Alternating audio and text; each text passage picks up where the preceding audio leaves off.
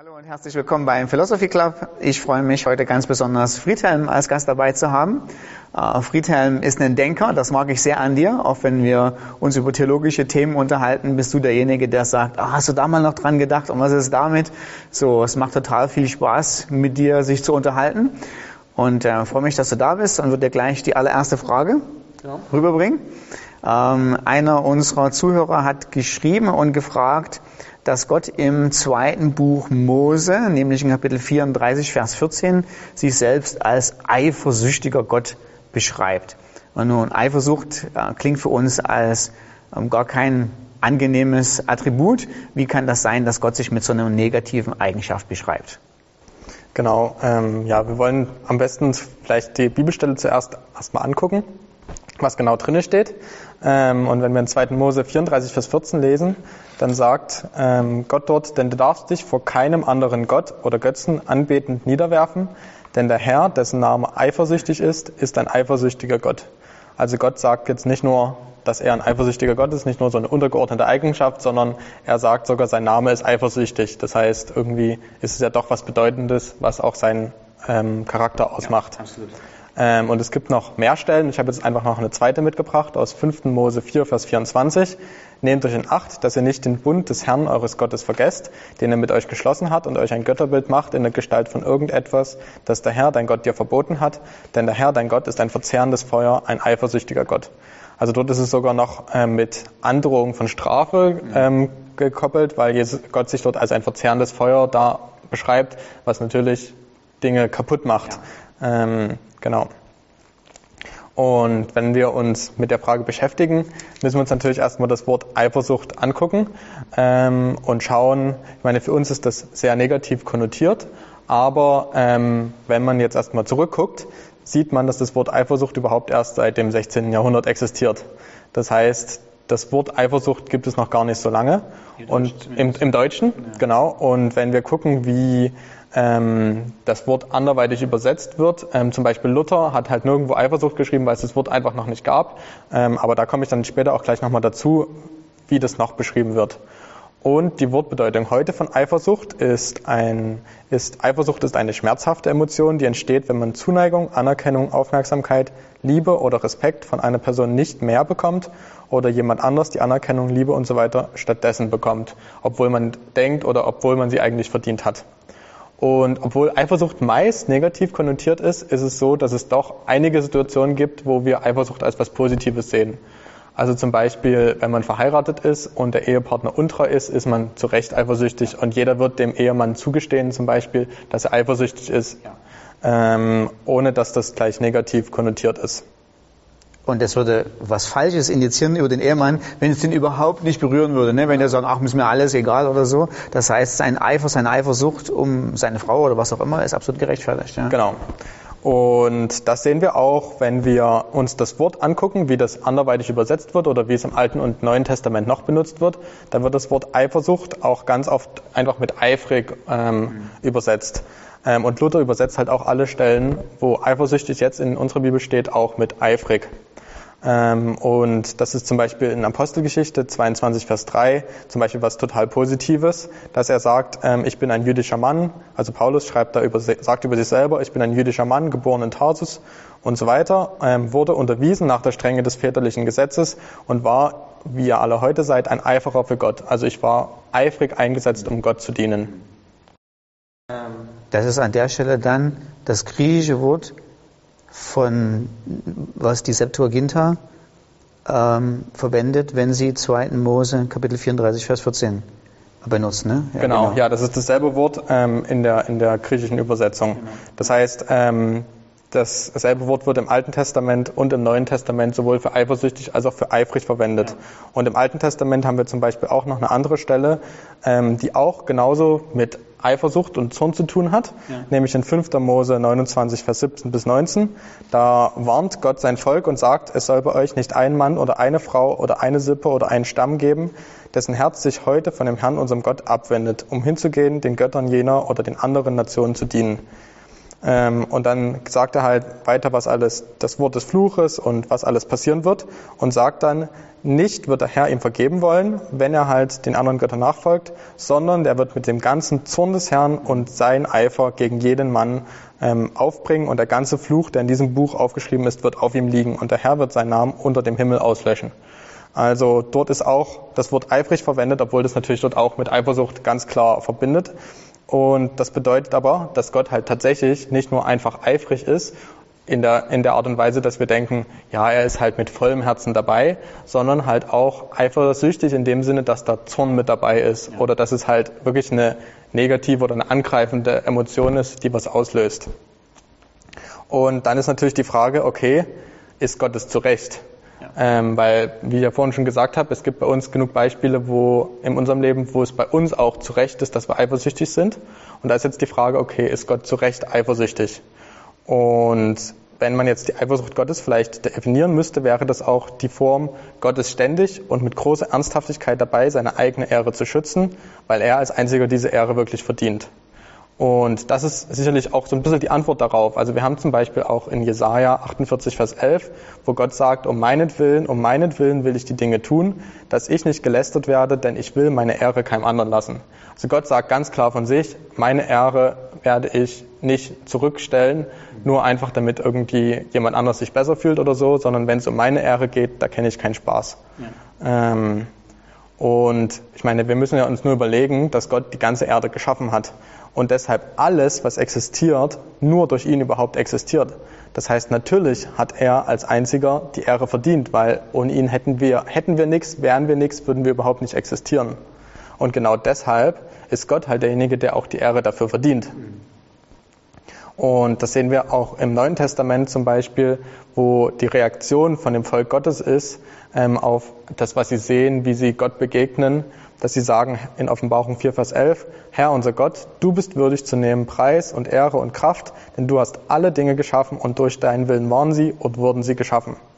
Das heißt, wir sehen dort ganz klar, Gott hat die Ehre komplett verdient und wenn wir die Ehre irgendjemand anders geben und nicht Gott, ist er zu Recht eifersüchtig darauf, vor allem, wenn er uns halt als sein Volk erwählt hat. Ja. Ähm, weil das ist auch was, was in diesen ganzen Stellen auffällt. Ähm, Gott sagt, äußert das immer nur zu seinem Volk oder dann im Neuen Testament halt zu den Leuten, die zu ihm gehören, die zu Jesus gehören, dass er eifersüchtig darüber wacht, dass sie Gott ehren. Ähm, das heißt, das ist auf jeden Fall schon mal ein Punkt. Gott ist zu Recht eifersüchtig. Ähm, und jetzt haben wir natürlich einige Stellen gesehen, wo Gott so den Leuten sagt, habt wirklich mich im Mittelpunkt, ansonsten wird sich mein Zorn gegen euch richten. Aber es ist halt auch die Frage, ist die Eifersucht Gottes immer für uns was Negatives, so eine schwebende Drohung über unserem Kopf oder so. Und wenn wir in das Alte Testament gucken, sehen wir, dass Gottes Eifer und Gottes Eifersucht an ziemlich vielen Stellen auch total positiv für sein Volk ist. Also zum Beispiel in Jesaja 37 wird das Volk ähm, angegriffen von einer umliegenden Macht und sie haben vorher schon viel, relativ viele Sünden begangen, so dass sie halt denken, okay, gut, das ist eine Strafe Gottes. Aber der Befehlshalber von dem gegnerischen Herr steht dann vor Jerusalem und sagt, ich werde euch zerstören und komplett vernichten und ihr habt keine Chance, weil ich habe alle anderen Götter drumherum, die hatten keine Chance gegen meinen Gott, also hat euer Gott auch keine Chance gegen meinen Gott. Und Gott sagt in dem Moment, halt, stopp. Bis hierhin war das alles so, du hast meinen Willen ausgeführt, du hast ähm, das Volk für ihr, ihre Sünden so gewisser Art und Weise bestraft. Aber wenn du jetzt denkst, dass du das gemacht hast, weil dein Gott stärker ist als ich, dann hast du den größten Fehler gemacht deines Lebens. Und in dem Moment, wo er das gesagt hat, geht das Volk zu Gott und betet zu ihm.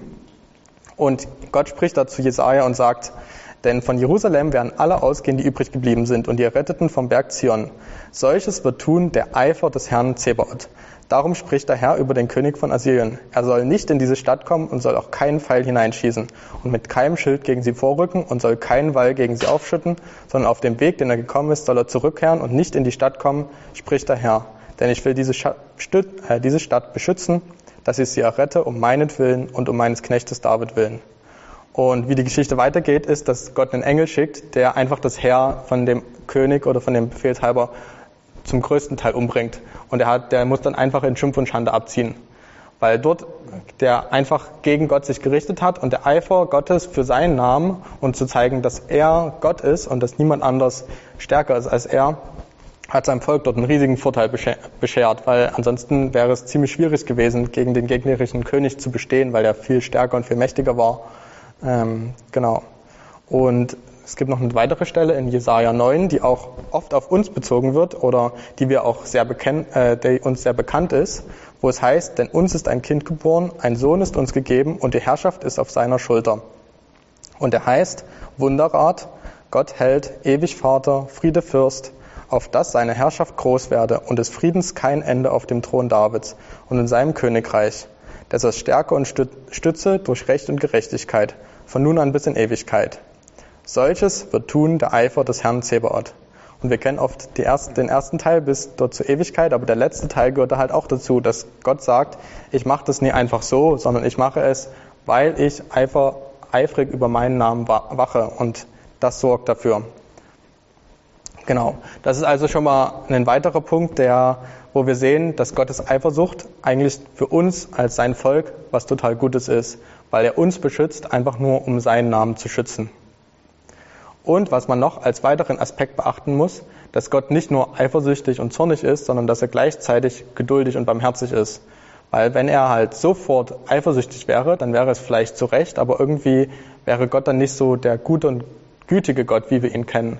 Aber dadurch, dass er halt geduldig und barmherzig ist und halt nicht sofort bei jedem Fehler und jedes Mal, wenn wir uns von ihm nur ein bisschen abwenden, sofort mit Eifersucht und Zorn reagiert, sondern dadurch, dass er geduldig und barmherzig ist, bekommt es auch nochmal eine andere Balance, weil natürlich, es wäre total fatal, wenn Gott überhaupt nicht eifersüchtig und zornig wäre über die Sünde oder über Dinge, die uns von ihm trennen, weil dann wären wir ihm ja auch egal.